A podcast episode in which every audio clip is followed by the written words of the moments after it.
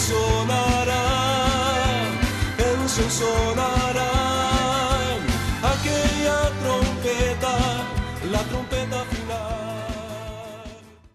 La Iglesia de Cristo de los Ministerios Llamada Final en Phoenix, Arizona, presenta su programa Llamada Final.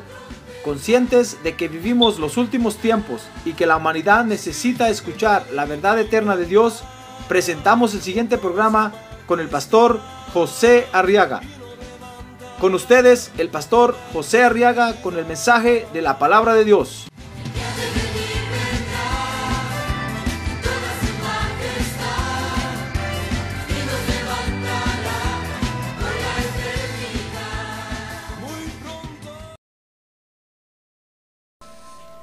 y vamos a preparar nuestro corazón para recibir el consejo de Dios. Amén. Muy bien, dice Daniel capítulo 3 entonces verso 1, que el rey Nabucodonosor hizo una estatua de oro cuya altura era de 60 codos y su anchura de 6 codos. La levantó en el llano de Dura en la provincia de Babilonia y el rey Nabucodonosor mandó reunir a los sátrapas prefectos y gobernadores, los consejeros, tesoreros, jueces, magistrados y todos los gobernantes de las provincias, para que vinieran a la dedicación de la estatua que el rey Nabucodonosor había levantado. Y entonces se reunieron los sátrapas, prefectos y gobernadores, los consejeros, tesoreros, jueces, magistrados y todos los gobernantes de las provincias para la dedicación de la estatua que el rey Nabu había levantado. Y todos estaban de pie delante de la estatua que Nabucodonosor había levantado. Verso 4. Y el heraldo proclamó con fuerza. Se os ordena a vosotros, pueblos, naciones y lenguas, que en el momento en que oigáis el sonido del cuerno, la flauta, la lira, el arpa, el salterio, la gaita, y toda clase de música. Oiga, y toda clase de música os postréis y adoréis la estatua de oro que el rey Nabucodonosor ha levantado. Pero el que no se postre, verso 6, y adore, será echado inmediatamente en un horno de fuego ardiente. Amén. Muy bien. Mientras yo sigo de pie. Quiero que vea conmigo, fíjese hermano, en estos versos, el momento cuando el mundo se está burlando de la adoración de Dios. Porque dice el verso 4, dicen los versos 4 y 5, que el heraldo proclamó con gran fuerza, ordenándole a todas las naciones y lenguas, que al momento de escuchar toda clase de música, se postraran y adoraran la estatua que el rey Nabucodonosor había mandado hacer. Ahora, fíjese que el mundo nunca ha querido adorar a Dios, hermano. Por eso no nos debe de extrañar a nosotros que no vengan con nosotros a adorar a Dios. Que no suban con nosotros al monte santo a adorar a Dios. No nos debe de extrañar. Porque el mundo nunca ha querido adorar a Dios. Porque al hacerlo, fíjese, tendrían reconocer que Jesucristo es Dios. Y no quieren reconocer que Jesucristo es Dios. Para ellos, Jesús, el Señor Jesucristo es un, fue un gran hombre, un gran humanista, un gran profeta, un gran líder, etcétera, etcétera. Si le preguntan a los comunistas, le van a decir que fue como el Che Guevara, no como Fidel Castro, pero fue un líder si le pregunta a los religiosos, le van a decir que es un Jesús histórico y que en su tiempo hizo eso, pero ahora ya no lo hace. Si le pregunta a quien le pregunte, lo, lo que menos le van a decir es que Jesús es Dios. Y para nosotros, el Señor Jesucristo es nuestro Dios, hermano. Ah, gloria a Dios, gloria a Dios. Para nosotros, Él es el único Dios verdadero que hay. Y en segundo lugar, fíjese que el mundo nunca ha querido adorar a Dios, porque al hacerlo tendrían que venir a la iglesia para, para adorarlo, hermano. Y no quieren tener ninguna clase de, de amistad con la iglesia. A nosotros nos ven como lo peor, nos ven como locos, nos ven como, yo no sé cómo lo ven a usted, hermano. A ver, pregúntale que tiene un lado, ¿cómo lo ven a usted, hermano? Que no le conteste, solo pregúntele cómo lo ven. Tal vez lo ven como religioso, como devoto, yo no sé cómo lo ven. Pero lo que menos quiere el mundo es estar aquí adorando a Dios con nosotros, porque no les caemos bien. Quisieran que desapareciéramos. Fíjese que la alabanza del mundo, hermano, surge como un reconocimiento a cualquier cosa, menos a Dios. Ellos pueden reconocer al gato, al perro, al elefante, al toro, a la vaca, cualquier cosa, a los hombres mismos, menos a Dios. Mire, dice ahí Daniel 3.1 que Nabu, voy a decirle Nabu porque está muy largo el nombre. No, Nabu, no, Nabu. Nabu hizo una estatua de oro y la puso delante de todos para que la reconocieran, para que la adoraran. Y entonces aparece la adoración del mundo, fíjese. Nosotros creemos a veces que el mundo no adora, claro que adoran, hermano. Porque nosotros los seres humanos fuimos hechos por Dios, fíjese, para adorar a Dios. El Dios hizo al hombre y lo creó a su imagen y semejanza para que el hombre adorara a Dios, para que le sirviera a Dios. El hombre lleva dentro de él esa necesidad de adorar. Lo que sucede es que al no querer adorar al Dios verdadero, entonces empiezan a adorar cualquier cosa, hermano. Y usted puede ver cómo se han degenerado en la adoración, adorando lo que quieren, lo que ven. Y aparece la adoración del mundo. Y quiero que vea conmigo ahí que dice Daniel 3.1 que puso la estatua en el llano de Dura, en la provincia de Babilonia. Porque dura, fíjese, quiere decir generación. Entonces, usted ve que la, adoración del mundo aparece de generación en generación, hermano. Cada generación como que trae una oleada de nueva adoración que obliga, que hace que la gente adore lo que le están diciendo que adore. Por eso, antes de ponerse a cantar el puente roto o la cucaracha, Piense usted, ¿por qué razón harían esa canción, hermano? Piense usted por qué razón a qué le estarán cantando, a, a quién se lo estarán dedicando.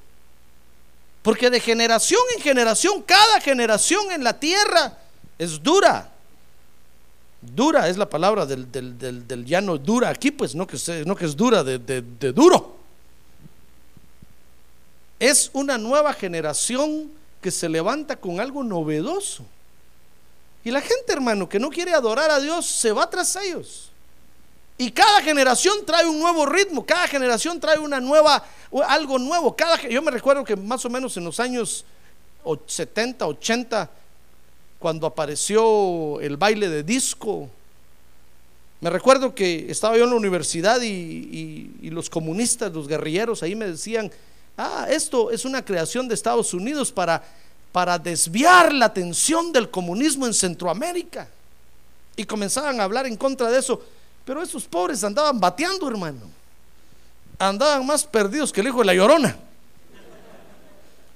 Porque ni es creación de Estados Unidos, ni es creación de nada. Es, es el mundo que levanta las nuevas oleadas de, de música, de, adoración, para engañar a la gente, para que la gente no tenga tiempo de pensar en Dios. ¿Qué pasaría si el mundo parara su producción de, adoración que tiene? Yo le aseguro que la gente tendría tiempo de pensar en Dios. Porque toda la tristeza, todo el dolor que sienten, no tendrían dónde volcarlo, dónde echarlo, y se volverían al único Dios verdadero y se rendirían a los pies de Jesucristo. Ah, gloria a Dios.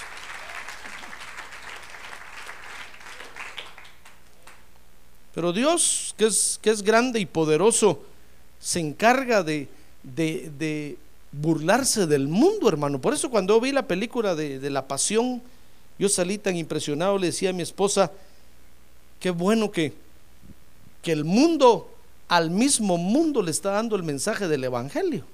Ya que nosotros los creyentes nunca lo hacemos, hermano.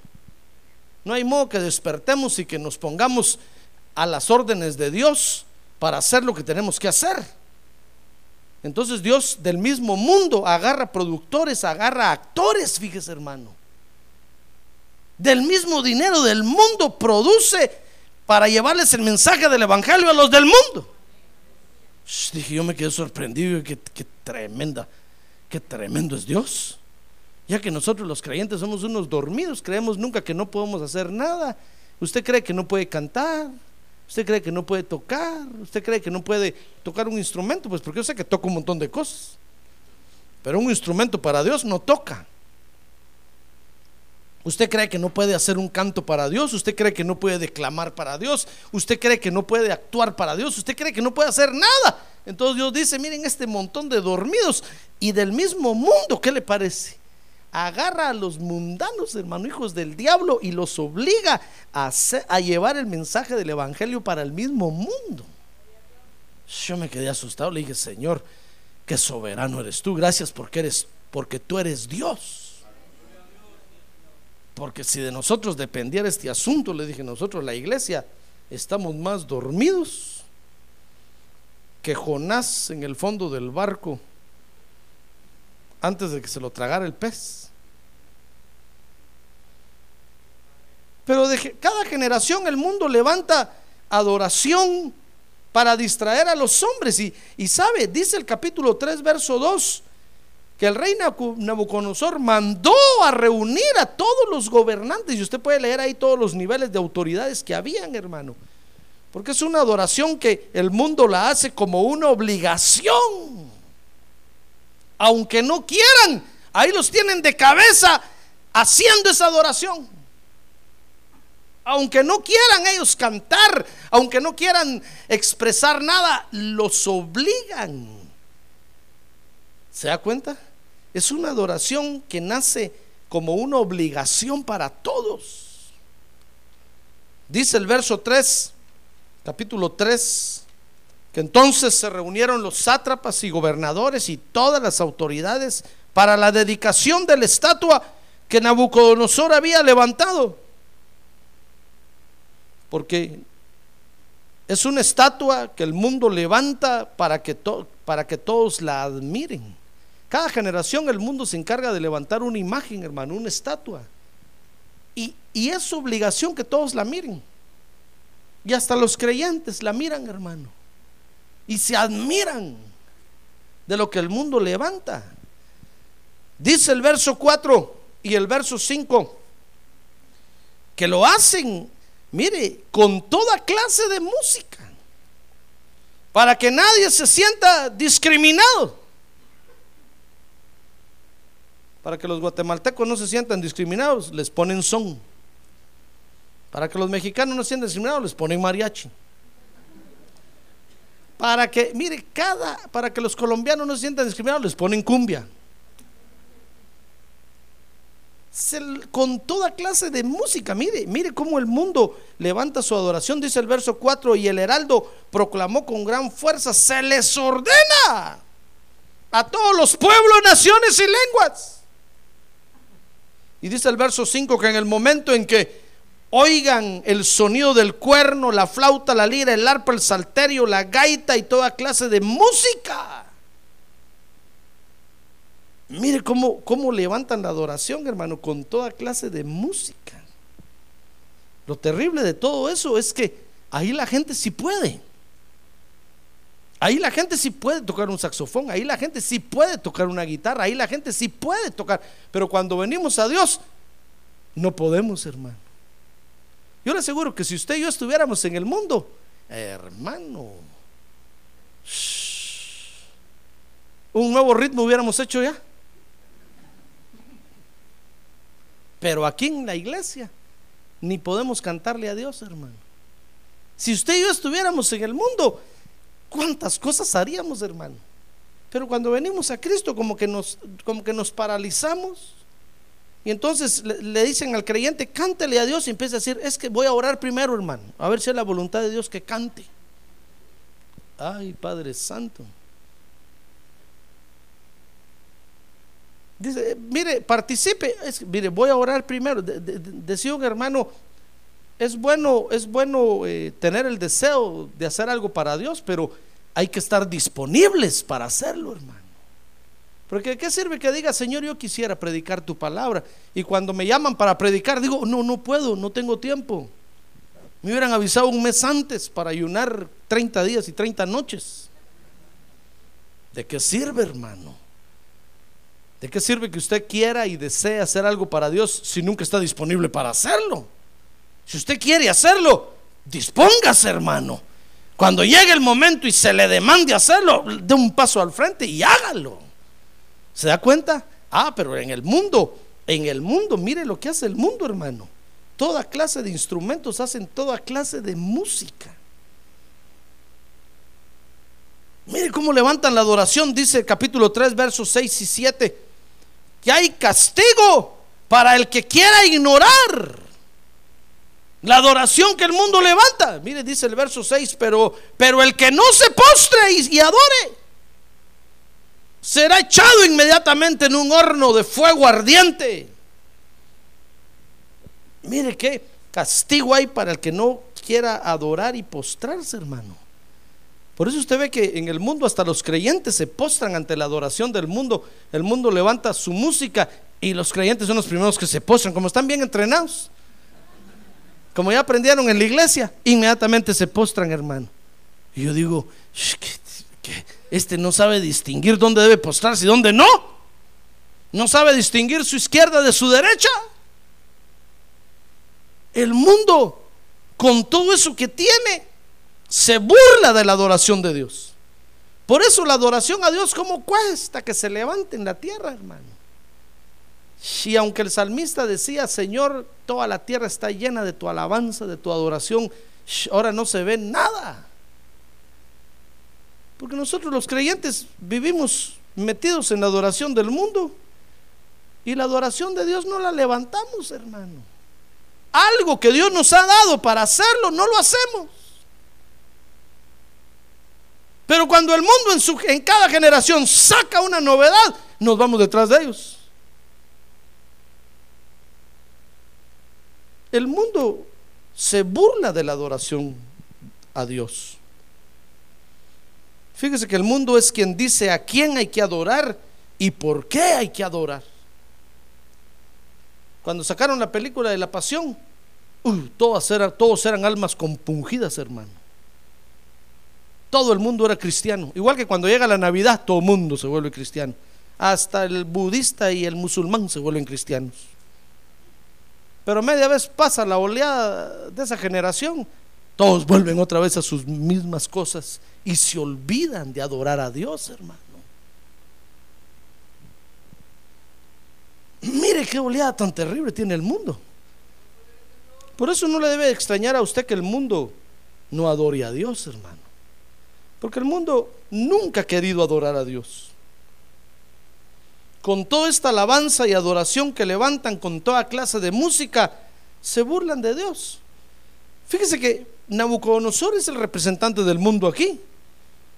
Es el mensajero que el mundo tiene, quiero que lo veamos ahora sí, para levantar la alabanza y la adoración en el mundo. Fíjese que dice Daniel capítulo 2, verso 1, que un día Na- Nabu se turbó, amaneció con la gorra al revés,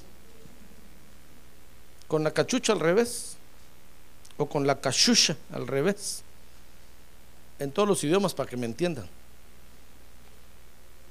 o con la jachusha, jachusha, al revés. Porque había tenido un sueño y ese sueño lo turbó y dice que no podía dormir. Y entonces dice ahí que mandó a llamar a todos para que se lo revelaran. Nabucodonosor sabía que tenía hebreos ahí en el palacio, hermano. Sabía que tenía puros creyentes de Dios en el palacio, pues no los mandó a llamar a ellos, fíjese. Porque al mundo no le interesa la iglesia, hermano. Ni le interesa la revelación que la iglesia tiene. Sino que mandó a llamar, usted puede leer ahí, a todos los brujos y hechiceros de su palacio y los puso enfrente, los mandó a llamar a todos para que le revelaran el sueño. Y sabe, cuando los brujos y hechiceros y leedores de cartas, leedores de estrellas y de horóscopos y todo lo que usted quiera ahí, escucharon al rey, ¿sabe qué le dijeron? Le dijeron, rey, eso es imposible. Cuéntanos el sueño para que te digamos la, la, interpretación. Y el rey les dijo, no, no, no, ustedes me quieren tomar el pelo. Pues no les cuento nada, ni yo me acuerdo, les dijo. Pero díganme, quiero que me digan qué soñé, si no los mato a todos. Y saben, todos le dijeron, mire rey, nadie, no hay hombre sobre la tierra que pueda hacer eso. Y ahí estaba Daniel y estaban sus otros tres amigos, Cedrak, Mesac y Abednego pero al mundo no le importa. Mire, cuando hay una catástrofe, el mundo no le está preguntando a los creyentes, ¿qué cree usted que pasó? Usted no ve a los periodistas buscando la iglesia para decir, miren, ¿qué creen ustedes que pasó? ¿Por qué pasó? No. Ellos le pueden preguntar a, la señora Mercado, le pueden preguntar a, al brujo de las siete calles allá al sur de Phoenix, pero lo que menos hacen es consultar la Biblia, preguntar por qué están pasando esas cosas. Porque no le interesa, no les interesa adorar a Dios, ni darle gracias a Dios. Y dice capítulo 2, verso 15, que Daniel se enteró, porque vio cuando iba a Arioc, el soldado del rey, a cortarle la cabeza a todos, a todos los científicos del palacio, hermano, que eran todos los brujos y hechiceros. Y ahí atrás estaba Daniel con sus amigos y cuando sacaron la espada dijeron, ¿y nosotros vamos a morir? Le dijeron, es que el rey acaba de hacer esto y nadie le pudo. Dijo Daniel, a mí ni me han preguntado por favor, denme una oportunidad. Y el, y el soldado con la espada que él lo iba a matar le dijo, va, te voy a dar una oportunidad. Y sabe, se fue Daniel con sus amigos y le dijo, miren, miren, miren hermanos, la situación está color de hormiga, ya vamos a morir. Lo que tenemos que hacer es ponernos a orar, que Dios nos revele. Y se pusieron a orar, hermano, por eso es bueno orar. Al día que tiene un lado, es bueno orar, hermano. Y sabe, Dios les reveló Dios les mostró, le mostró a Daniel el sueño. Y usted puede leer todo, no le quiero hablar del sueño hoy. Usted puede leer ahí cómo fue el sueño y etcétera, etcétera. Y en el verso 23, capítulo 2 de Daniel, después que Daniel recibió esa revelación, ¿sabe? Daniel proclamó alabanza a Dios. Dice el verso 23, a ti Dios de mis padres doy gracias y alabo, porque me has dado sabiduría y poder. Y ahora me has revelado lo que te habíamos pedido, pues el asunto del rey nos el asunto el, asunto que el rey nos ha dado a conocer o el asunto del rey nos ha dado a conocer. Mire lo que Daniel hizo, hermano. Al recibir la revelación de Dios, alabó a Dios. Porque ¿quién, es, quién más puede exaltar el nombre de Dios, hermanos, sino los creyentes? Que estamos siendo bendecidos constantemente por Dios. ¡Ah, gloria a Dios! Nosotros somos los únicos que podemos alabar a Dios. Nabucodonosor no lo podía hacer. El mundo allá afuera no lo puede hacer, hermano. El mundo quiere cantarle a Dios, le salen torcidos los cantos te salen con chanfle, así para un lado. Eso quiere decir chanfle. No puede el mundo adorar a Dios porque no conoce a Dios. Pero usted y yo sí conocemos a Dios, ¿verdad? Ah, entonces es a nosotros a los que nos corresponde, hermano. ¿Quién más lo va a hacer en la tierra? No va a decir, lo va a hacer usted, pastor, como Nochón. Usted y yo juntos lo tenemos que hacer usted también está involucrado en el asunto, ahí está ya en el registro de la iglesia. El día que empiecen a matar cristianos, yo voy a dar yo ese listado para que lo busquen a usted primero. el día que vengan aquí a la iglesia a buscar y decir, a ver dónde están los creyentes de esta iglesia, pastor, usted va a ser el primero a decir, momento, tengo un gran listado ahí con direcciones y teléfonos, llévenselo. Busquen a uno por uno, ellos también son creyentes. Y si alguien se echa para atrás, mátenlo con más ganas. No cree usted que usted no está en el asunto, hermano. Usted es iglesia de Cristo. A ver, diga, yo soy la iglesia. Sí, la iglesia no es este, este, este edificio que nos cubre, no, hermano. La iglesia somos usted y yo. Amén. Muy bien. Pero mire Daniel, verso 23. Al recibir la revelación, proclamó alabanza a Dios, hermano. Y dice el verso 28 que cuando llegó ante Nabucodonosor, siguió alabando a Dios. Dice, pero hay un Dios en el cielo, le dijo a Nabu, que revela los misterios. Y él ha dado a conocer al rey Nabucodonosor lo que sucederá al fin de los días. Tu sueño y las visiones que has tenido en tu cama eran estos. Mire, aún ante, ante Nabucodonosor, hermano, el terror del siglo, el terror de ese tiempo, Daniel siguió confesando a su Dios. Cuando nosotros hacemos esto, la alabanza de Dios se eleva, hermano. Porque el nombre de Dios es conocido en todas partes. ¿Sabe? Dice el capítulo 2, verso 46. ¿Sabe cuál fue la, la reacción de Nabu? Cuando oyó la interpretación, el sueño y la interpretación del sueño, ¿sabe? Dice que entonces el rey Nabu, verso 46, cayó sobre su rostro y se postró ante Daniel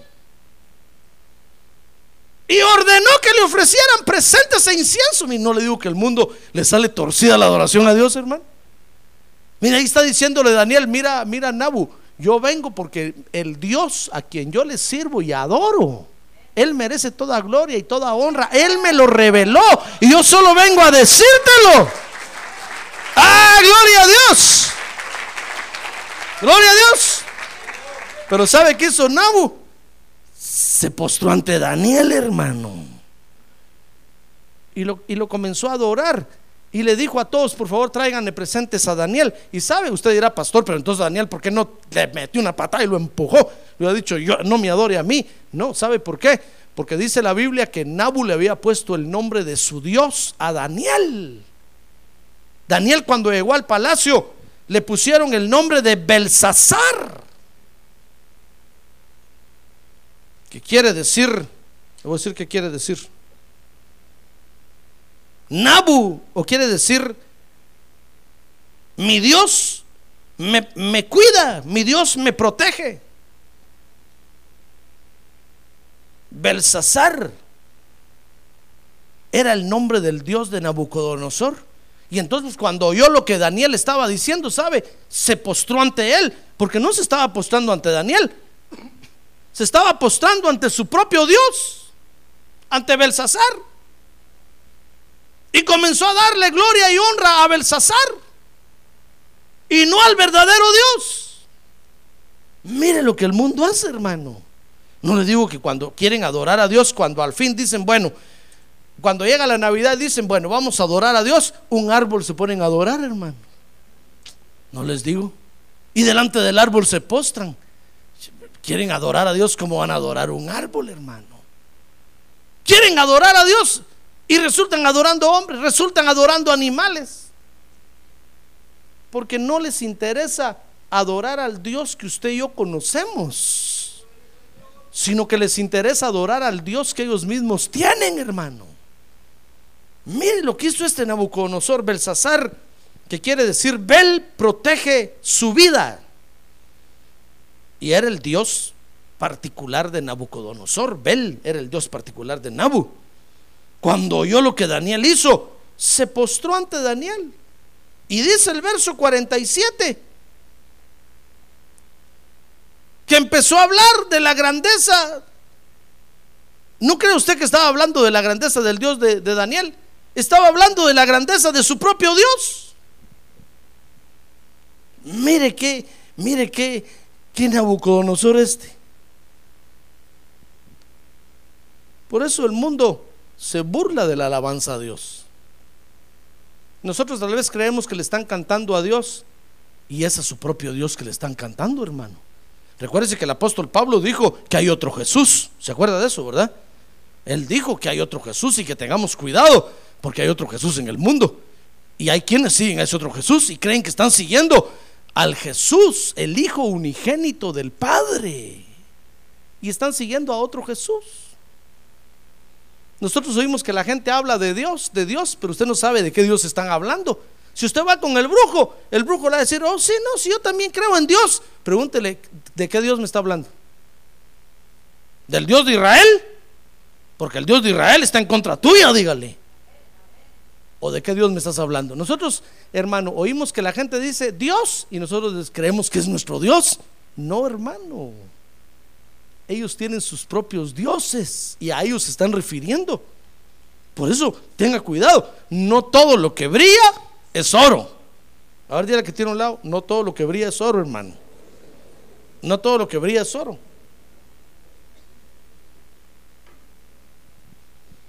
Por eso dice otro dicho. Es un proverbio también.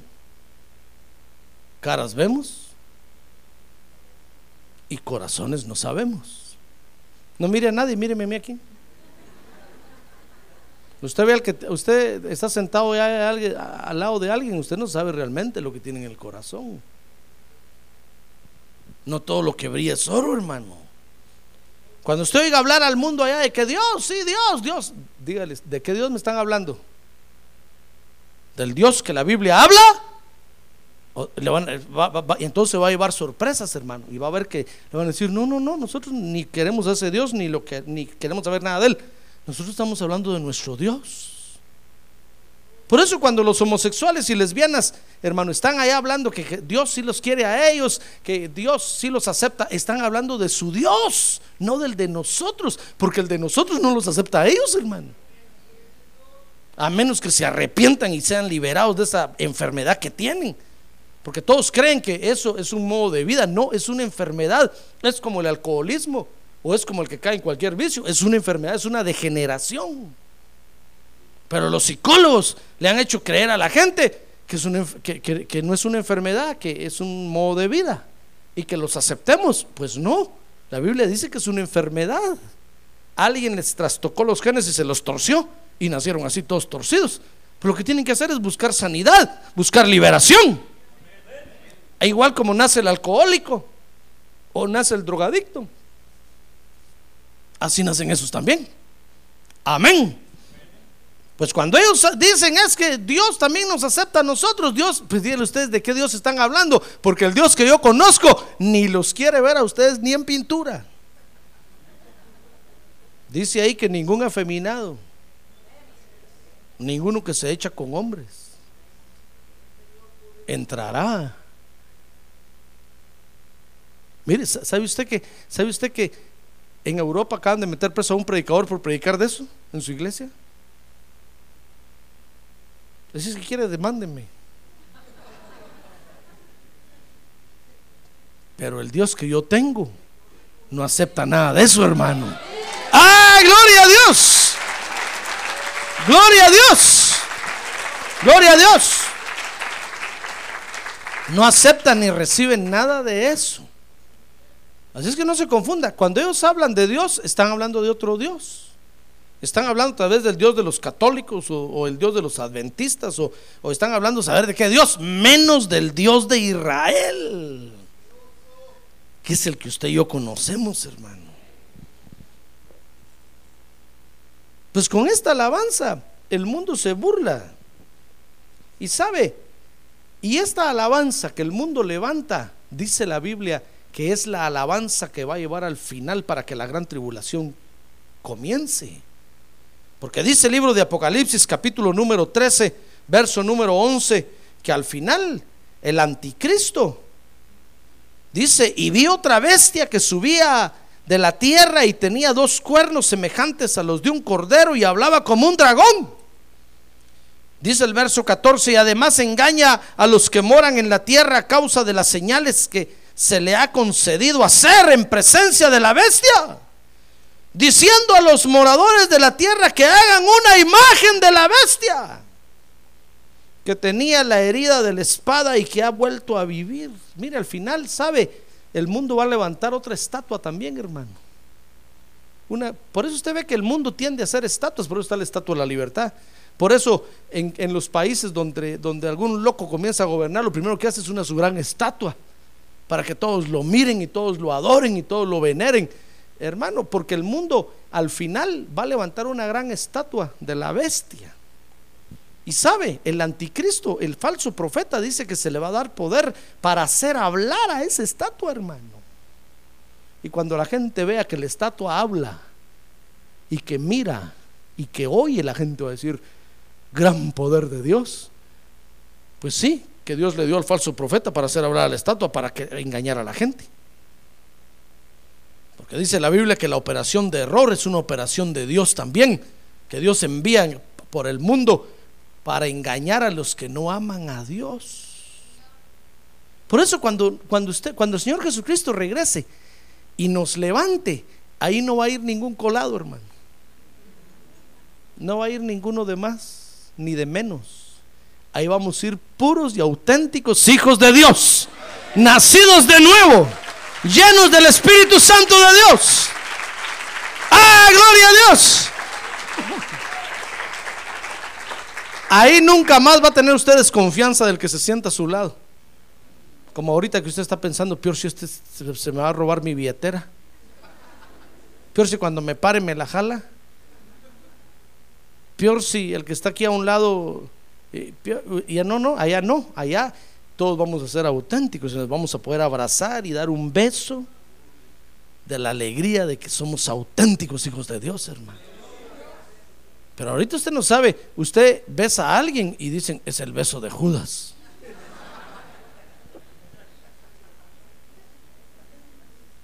Usted ahorita abraza a alguien hasta con desconfianza, hasta así lo abraza retirado así. Usted dice que no sé qué intenciones tiene este. ¿Por qué me abraza?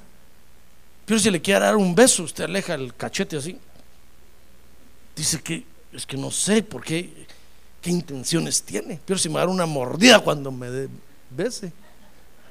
¿Verdad? No sé nada de nadie, hermano. Cualquier parecido, semejanza es pura coincidencia.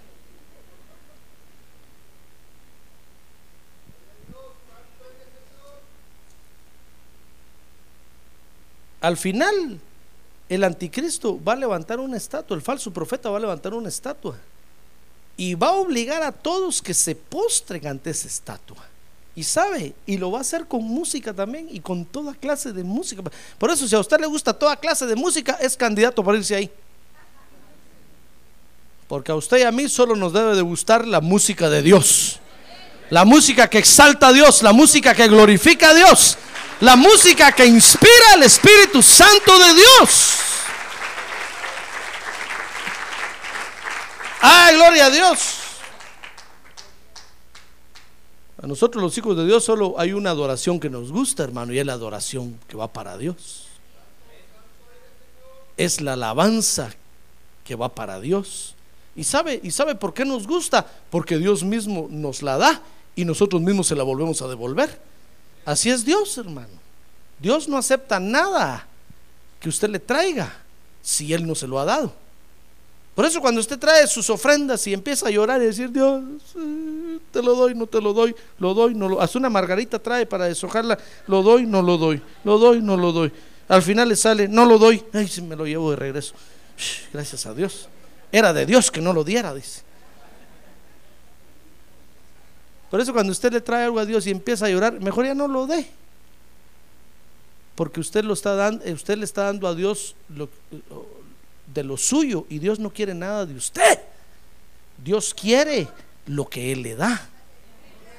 Cuando usted viene y reconoce y le dice, Dios, gracias porque esta semana me diste trabajo, entonces dice Dios, muy bien, devuélveme lo que te di, dámelo. Entonces dice, muy bien, Dios, si tú me lo diste, es tuyo, aquí está. Y sabe, ¿Cree usted que Dios lo va a dejar pobre? No, Dios le va a dar más, hermano. Así es la alabanza a Dios también, así es la música para Dios. No es algo que alguien traiga de su propia inspiración. No, Dios no quiere eso. Dios quiere lo que Él le da a usted. Si Dios le da un canto a usted y usted reconoce que Dios se lo dio, entonces usted se lo tiene que traer a Dios y le Dios, aquí te traigo el canto y con este canto te voy a cantar porque tú me lo diste y es para dártelo a ti. ¿Se acuerda de Ana cómo le dio el hijo a Dios? Le pidió un hijo a Dios y le dijo, Dios, si me lo das, te lo devuelvo. Y Dios se lo dio, hermano. ¿Y cómo cree usted que se lo devolvió? en un ataúd, lo metió y lo fue a enterrar a la tumba. Lo fue a dejar al templo. ¿Se acuerda de eso, verdad? Y le dijo, Dios, esta es tu casa, esta es tu iglesia. Y como tú me lo diste, ahora lo traigo a dedicar para ti, que sea tuyo y que te sirva todos los días de su vida. Y ahí le dejó a Samuel. Y mire quién fue Samuel, hermano. Por eso al final, todo esto que vemos en el mundo hoy, hermano, toda la, la alabanza y adoración que el mundo levanta, reconociendo sus propios hechos, reconociendo a sus propios dioses, al final se va a convertir en una gran, gran alabanza y adoración para una estatua que el falso profeta va a levantar y que va a hacer hablar. No le recomiendo que se quede para ver eso. Mejor apúntese en, lo, en, la, en el listado ahorita allá afuera de los que nos vamos antes, hermano. Es free. Bueno, mejor dicho, no es free, hay que pagar un precio, hermano, porque eso es un galardón. Hay que vivir en consagración y en santidad. Y entonces va a ser premiado con el arrebatamiento. Pero fíjense que desde un principio Dios estableció la alabanza para él. ¿Quiere ver eso conmigo? Dice Génesis capítulo 4, verso 3. Que aconteció que al transcurrir el tiempo, Caín trajo al Señor una ofrenda del fruto de la tierra. Y dice el verso 4 que también Abel por su parte trajo de los primogénitos de sus ovejas y de la grosura de los mismos. Y el Señor miró con agrado a Abel y a su ofrenda, pero a Caín y su ofrenda no miró con agrado. Y Caín se enojó mucho y su semblante se demudó. Mire, Dios desde un principio con Caín y Abel estableció la alabanza y la adoración para él, hermano. No para otra, no para otra cosa, pero sabe, Dios tuvo después que reducir esa alabanza y adoración únicamente como privilegio de un solo pueblo. Porque dice Génesis capítulo 4, verso 21 que vio que los hombres no querían alabar y adorar a Dios. Dice el verso, el verso 21, Génesis capítulo 4, que Caín tuvo un descendiente llamado Jubal, el cual fue padre de todos los que tocan la lira y la flauta. Y acuérdense que Caín en ese tiempo se había alejado ya de Dios, peleando con Dios, porque Dios no se había agradado de su ofrenda. Entonces cuando Dios vio que los hombres empezaron a hacer música ya para adorarse entre ellos y para cantarle a sus dioses, entonces Dios redujo el privilegio de adorarlo y alabarlo a Él a un solo pueblo. Pero la alabanza y la adoración es solo de Dios, hermano. ¿Le quiere dar usted la adoración a Dios hoy? A ver, levante su mano y diga y repita conmigo, Señor Jesús, esta mañana yo solo te adoro a ti. Tú eres mi Dios. Amén. Baje su mano. Dice Isaías 42, verso 8. Yo soy el Señor y ese es mi nombre. Mi gloria a otro no daré, ni mi alabanza a imágenes talladas. ¿Ya ve cómo es Dios? Usted dirá, mire pastor, pero ¿por qué Dios? Solo Él quiere, solo Él, porque es Dios. Los dioses solo ellos quieren, hermano. Por eso cuando usted ve que, cuando usted comienza a mimar a su hijo, y ya usted después ya no puede hacer nada, porque su hijo empieza a llorar y lo empieza a dominar, se le volvió un Dios. Solo Él quiere, solo para Él, quiere que solo a Él lo cargue, quiere que solo a Él lo mire, quiere que solo... Ese es un diosecito, tengan cuidado. Los dioses así son, solo ellos quieren, hermano. Y nuestro Dios verdadero es Dios. Y Él solo Él quiere la alabanza. No la comparte con nadie. ¿Se da cuenta? Entonces usted dirá, pastor, pero ¿por qué tiene de malo dar el grito de la independencia ahí?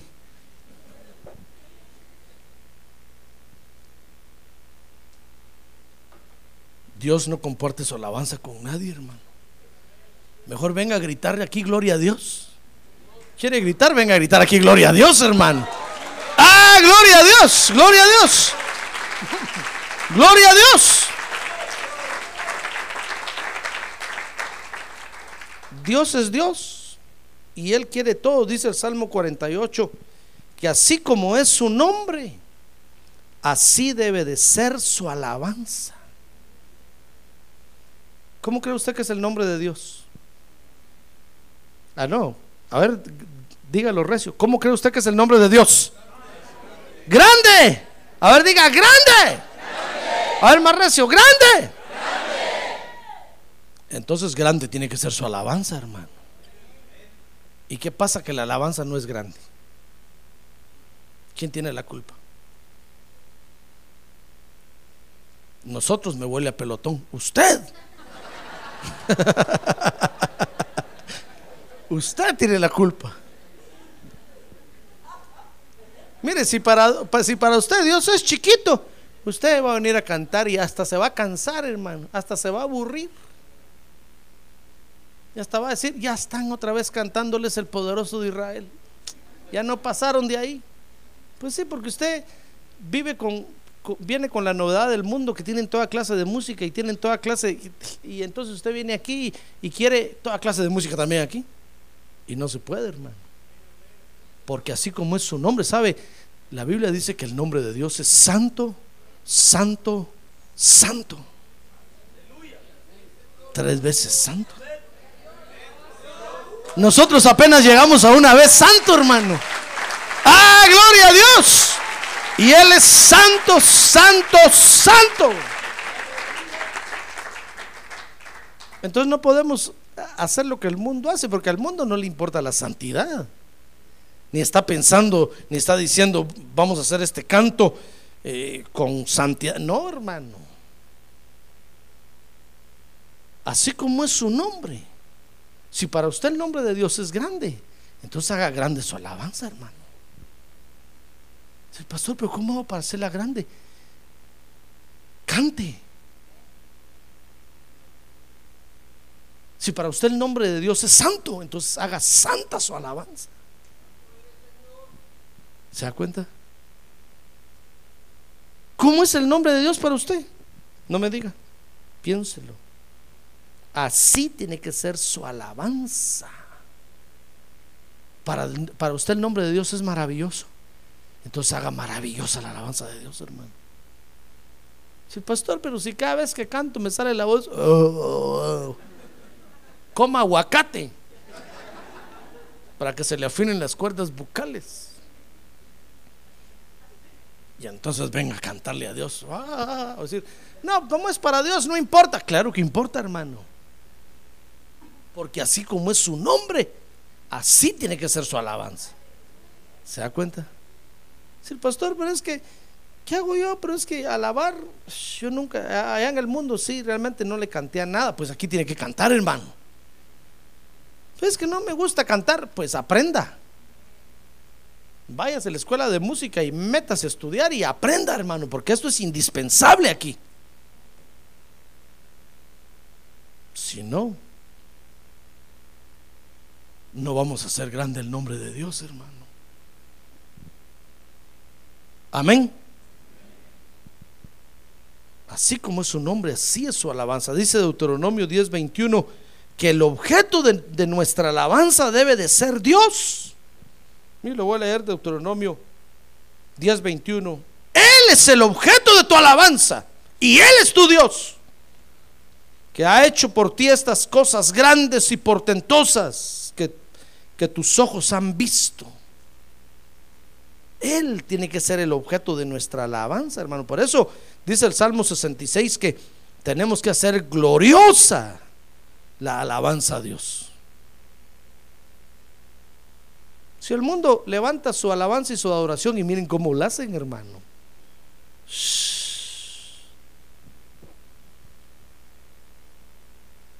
La engrandecen. Y se ponen a vender discos.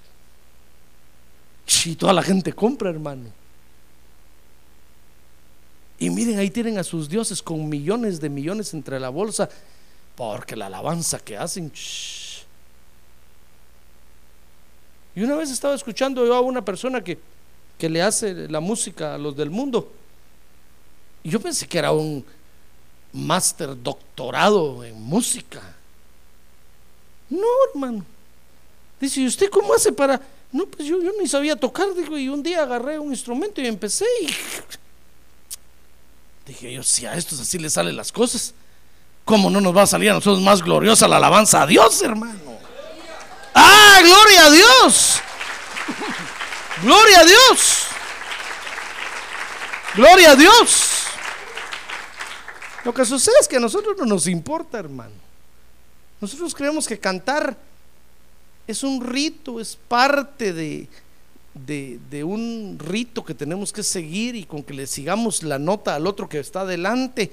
Ah, ah, ah, ah. Ya cumplimos con Dios, ya canté, ahí nos vemos. No, hermano.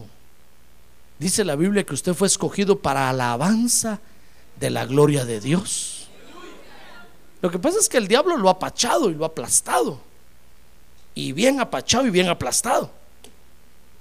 Y ahora que Dios lo quiere levantar, usted siente que dice yo, pastor, no, es que yo a mí realmente me gusta oír, me gusta, pero yo, usted fue escogido para eso porque Dios le dio eh, ese don a usted.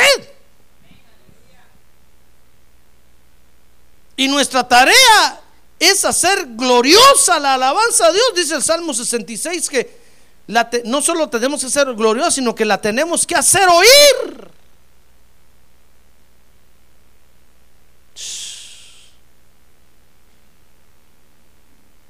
Mire la tarea que tenemos por delante, hermano. Que sus vecinos le den ganas de oírlo cantar a usted.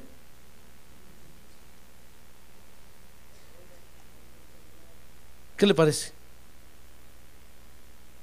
Y dice el Salmo 149.1 que los santos la deben de hacer.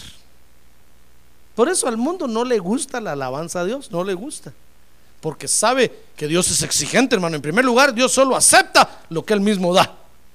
Y en segundo lugar, la acepta de los que están viviendo consagrados y en santidad a Él. Entonces cuando el mundo mira eso, dice, no, qué difícil ese asunto. Por eso, por eso hermano, mire usted cuántos cantantes cristianos hay en el mundo que andan solos. A mí me han llamado un montón, hermano. Diciéndome, pastor, ¿usted es el pastor? Sí. Y me dicen, es que pasamos frente al templo y vimos su nombre ahí. Yo soy el cantante fulano de tal, que vengo del universo, de la estratosfera, pasé por la ionosfera y llegué a la tierra soy el cantante internacional, interplanetario, y me pongo a sus respetables órdenes. ¿Qué va a venir a cantar usted aquí? Si los que le cantamos a Dios en las iglesias estamos, no andamos ofreciéndonos por todas partes, hermano. Imagínense si yo llamara y dijera, a mí yo soy el pastor fulano de tal, eh, me pongo a sus órdenes para ir a predicar a su iglesia, para decir, no, si los pastores en su iglesia están y ahí predican. No tienen por qué andarse ofreciendo y regalando por todas partes. Mire cuántos cantantes hay en el mundo, ¿y sabe por qué se ponen a dar vueltas así? Porque no les gusta ni la santidad ni la consagración. No les gusta tener un pastor que, encima que les está diciendo que están haciendo mal. No les gusta.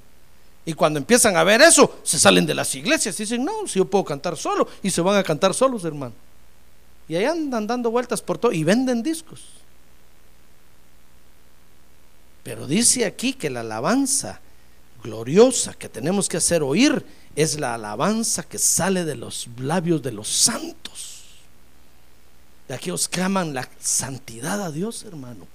De aquellos que son guiados por el Espíritu Santo y se consagran y se separan para Dios. Por eso al mundo no le gusta la alabanza a Dios. Porque Dios es muy exigente.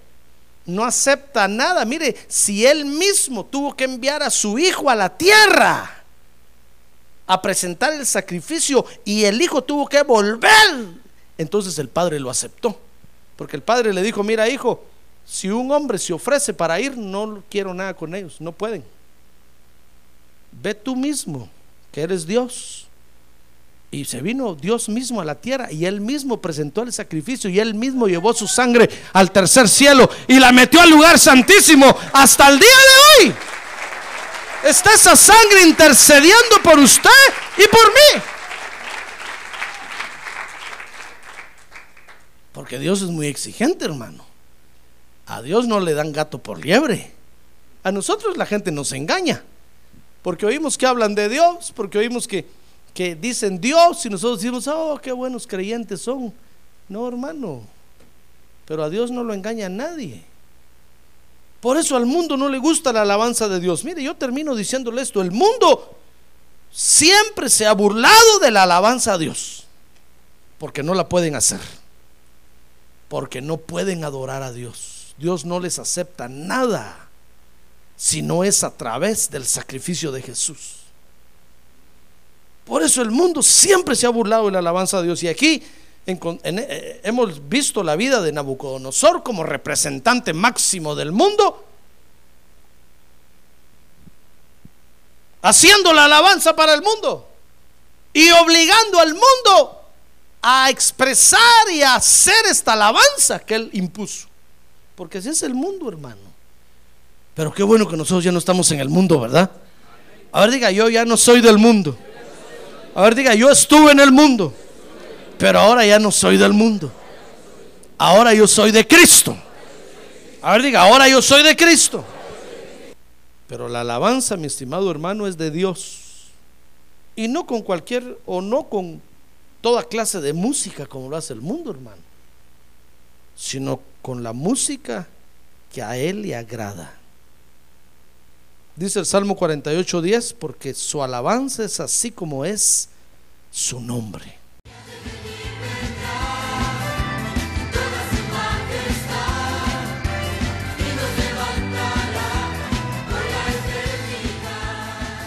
La Iglesia de Cristo de los Ministerios, llamada final en Phoenix, Arizona, cumpliendo con la comisión de Joel 2.1, presentó su programa, Llamada Final Esperamos que nos vuelva a sintonizar la próxima semana a la misma hora por esta emisora. Los invitamos a nuestras reuniones en el 6023 Norte 71 Drive, esquina con Bethany Home Road. Para mayor información puede llamarnos al 623-934-1259 o visitarnos en la internet al www.llamadafinalphoenix.com.